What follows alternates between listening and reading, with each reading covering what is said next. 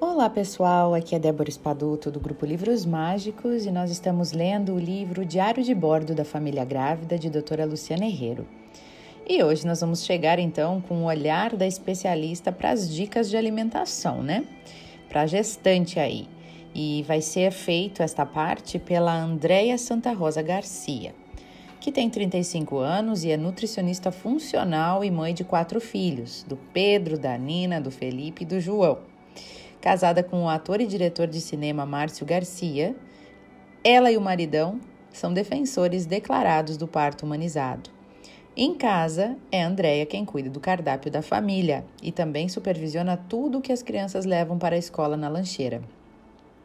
Me preocupo muito com o crescimento saudável e o bom rendimento escolar dos meus filhos, diz ela.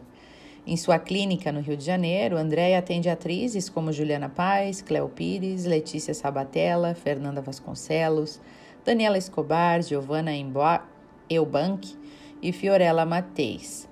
Graduada em nutrição pela Universidade Santa Úrsula e pós-graduada em nutrição clínica funcional pela Unifil e nutrição ortomolecular pela FAPES, ela é também membro do Centro Brasileiro de Nutrição Funcional e do Institute for Functional Medicine dos Estados Unidos.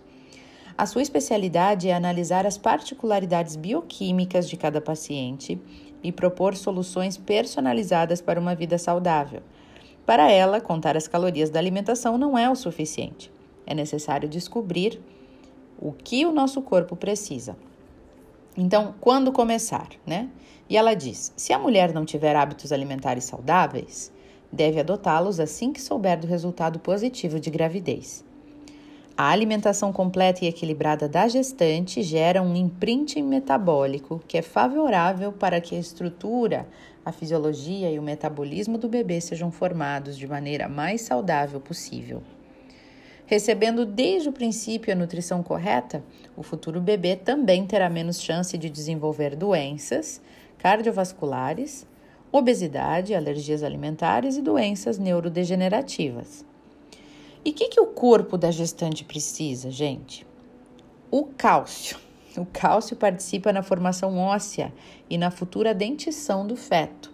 Ele é encontrado no leite e derivados, nos vegetais verdes escuros, nas sementes de melão, no gergelim e no queijo tofu. Olha que legal nas sementes de melão, né? Nunca tinha pensado nisso. O ideal é que haja um equilíbrio no uso de todos esses alimentos, de forma que a gestante fortaleça o sistema imunológico do bebê pela ingestão regular de alimentos derivados do leite de vaca e também previna quadros de alergias alimentares. O ferro, gente, é outra coisa essencial para o desenvolvimento do feto. No terceiro trimestre da gestação, em especial, essa necessidade é tão grande que é comum o uso de uma suplementação para evitar a anemia na mãe. Peça orientação do seu médico, caso necessário. O ferro nos alimentos é bem é mais bem absorvido pelo nosso organismo quando associado ao consumo de fontes de vitamina C, como o suco de laranja. Uma das principais fontes de ferro é a carne vermelha, viu? E também as fibras. Elas regulam o, o trânsito intestinal, melhorando o quadro de constipação que é tão comum no período da gravidez. Além disso, elas participam da formação da flora intestinal do bebê. Procure incluir na alimentação cereais integrais, farelo de aveia, frutas, vegetais verdes escuros, folhosos, biomassa de banana verde, que auxilia na produção de ácidos graxos de cadeia curta e que é fonte de probióticos. Mas não esqueça que quando aumenta o consumo de fibras, você também precisa ingerir mais água, viu? E também as gorduras mono e poliinsaturadas.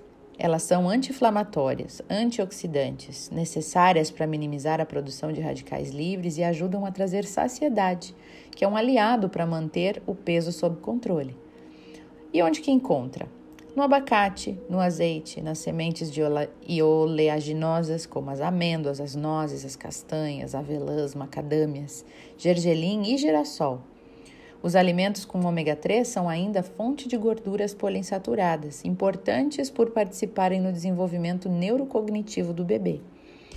Não caia nestas armadilhas, tá? Ó, evite o jejum prolongado, mais do que 3 horas sem comer. Não. ele gera aumento de glicemia e insulina no sangue, o que pode levar ao diabetes gestacional. Olha, eu tive, né, gente, um pouquinho de diabetes gestacional, talvez era esses jejuns prolongados que eu fazia. Só que eu não fazia porque eu queria, né?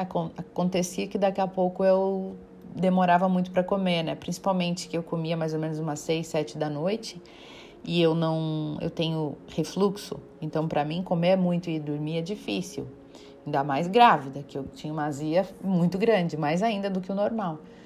Então eu comia cedo, ia comer no outro dia de manhã, né? Lá pelas sete da manhã, oito da manhã. Então às vezes eu ficava 12, 14 horas sem comer. Talvez foi disso. Olha que interessante, eu não sabia. Deu um desejo louco de comer doces? A nutrição explica. Durante a gravidez, o sistema imunológico da mulher está mais frágil, o que favorece o aumento da proliferação de fungos no intestino. O açúcar refinado presente nos doces é a fonte de energia para esses fungos, gerando o aumento da vontade por doces. Ou seja, quanto mais doce você comer, mais vontade você vai sentir. Além disso, o açúcar modifica o pH intestinal, tornando o meio propício para a diminuição das bactérias probióticas. E aí tem aqui, ó, dicas úteis, meninas. Nunca segure a urina. Sempre tenha um banheiro à vista, isso é verdade. Evite ambientes abafados ou muito quentes. Eles podem causar tonturas e até provocar desmaios.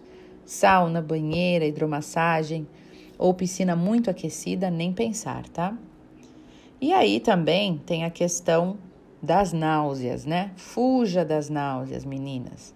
A náusea é muito comum nessa etapa da gestação.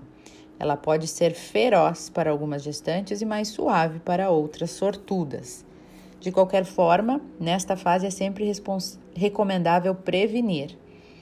Antes de sair da cama, coma uma bolacha salgada e espere alguns minutos antes de se levantar. Durante todo o dia, coma a cada duas horas para evitar, evitar a hipoglicemia. E antes de dormir, consuma algo leve, como uma fruta, ou tome um copo de leite. E aí, meninas, descanse o máximo que puder. O cansaço, a sonolência são comuns nesse período da gestação. Respeite esse novo ritmo do seu corpo, deite e durma sempre que possível e sem culpa, tá? Apesar de você não se dar conta, o seu corpo está fazendo um grande esforço para gerar uma nova vida. Olha que lindo! Cuidado com os cabelos. Durante estes primeiros três meses, não é recomendado qualquer processo químico nos cabelos, tá? Nem tinturas, nem alisamentos. Fuja de substâncias como amônia, formol e similares. Esses produtos podem interferir na saúde do seu bebê que ainda está em formação. E os cuidados com a pele? Bom, durante toda a gestação é fundamental o uso de protetor solar para evitar manchas no rosto, mesmo quem tem pele morena ou negra. Da mesma forma, é importante o uso de hidratante para a prevenção das estrias, Prefira os produtos desenvolvidos especialmente para gestantes. Evite passar cremes, loções e pomadas na região do bico dos seios, pois eles poderão fragilizar a pele e propiciar machucados na hora de amamentar. Atenção, não use nenhum produto para pele, cabelos ou unhas que contenha ácidos, a não ser com orientação de um dermatologista. Então tá aí os cuidados, né, gente, com essa etapa. É tão gostoso a gente se cuidar. Eu usei muito, muito creme na barriga, né? E eu fui fazendo assim no primeiro trimestre, que ainda não tinha, eu só passava uma vez no dia depois do banho, assim, da noite, o banho da noite, né? Eu geralmente tomo um banho de manhã e de noite. Daí no banho da noite eu passava, me besuntava toda para ir dormir. No segundo semestre eu já comecei a passar nos dois momentos do banho, de manhã e de noite. No terceiro trimestre, que é quando realmente a minha barriga começou a aparecer aos sete meses por aí, Aí eu passava três vezes ao dia, né? Uh, no sétimo e no oitavo mês. Então, de manhã, no meio do dia eu ia lá, passava de novo, e de noite eu passava de novo. E quando foi uma semana, no último mês mesmo, né, que a minha barriga estava bem estourada, eu passava cinco vezes ao dia, né? Sempre que eu ia ao banheiro, assim, eu passava de novo na barriga, passava de novo na barriga eu ia passando. E eu fiquei passando um mês depois da gravidez uh, do nenê ter nascido. É, porque a, como o corpo ainda está se modificando, eu tinha medo de. Eu ouvi em algum lugar que era bom continuar por um mês depois que, a, que o nenê já saiu, continuar passando aquele creme na barriga. E eu fui passando diversos tipos de creme, não tinha nenhum creme específico, mas cremes que um creme bom que pudesse hidratar, né? Então é, foi assim que eu fui fazendo. Gastei aí uns 4, 5 potes de creme, principalmente no final. Mas foi muito bom. Usei protetor solar porque o suor da grávida modifica, né? Também ouvi falar disso e a gente tem mais propensão para manchas mesmo. Então estão aí os cuidadinhos, né, meninas? Um beijo no coração de todos e a gente segue para os próximos as próximas partes deste livro no próximo áudio. Beijos no coração.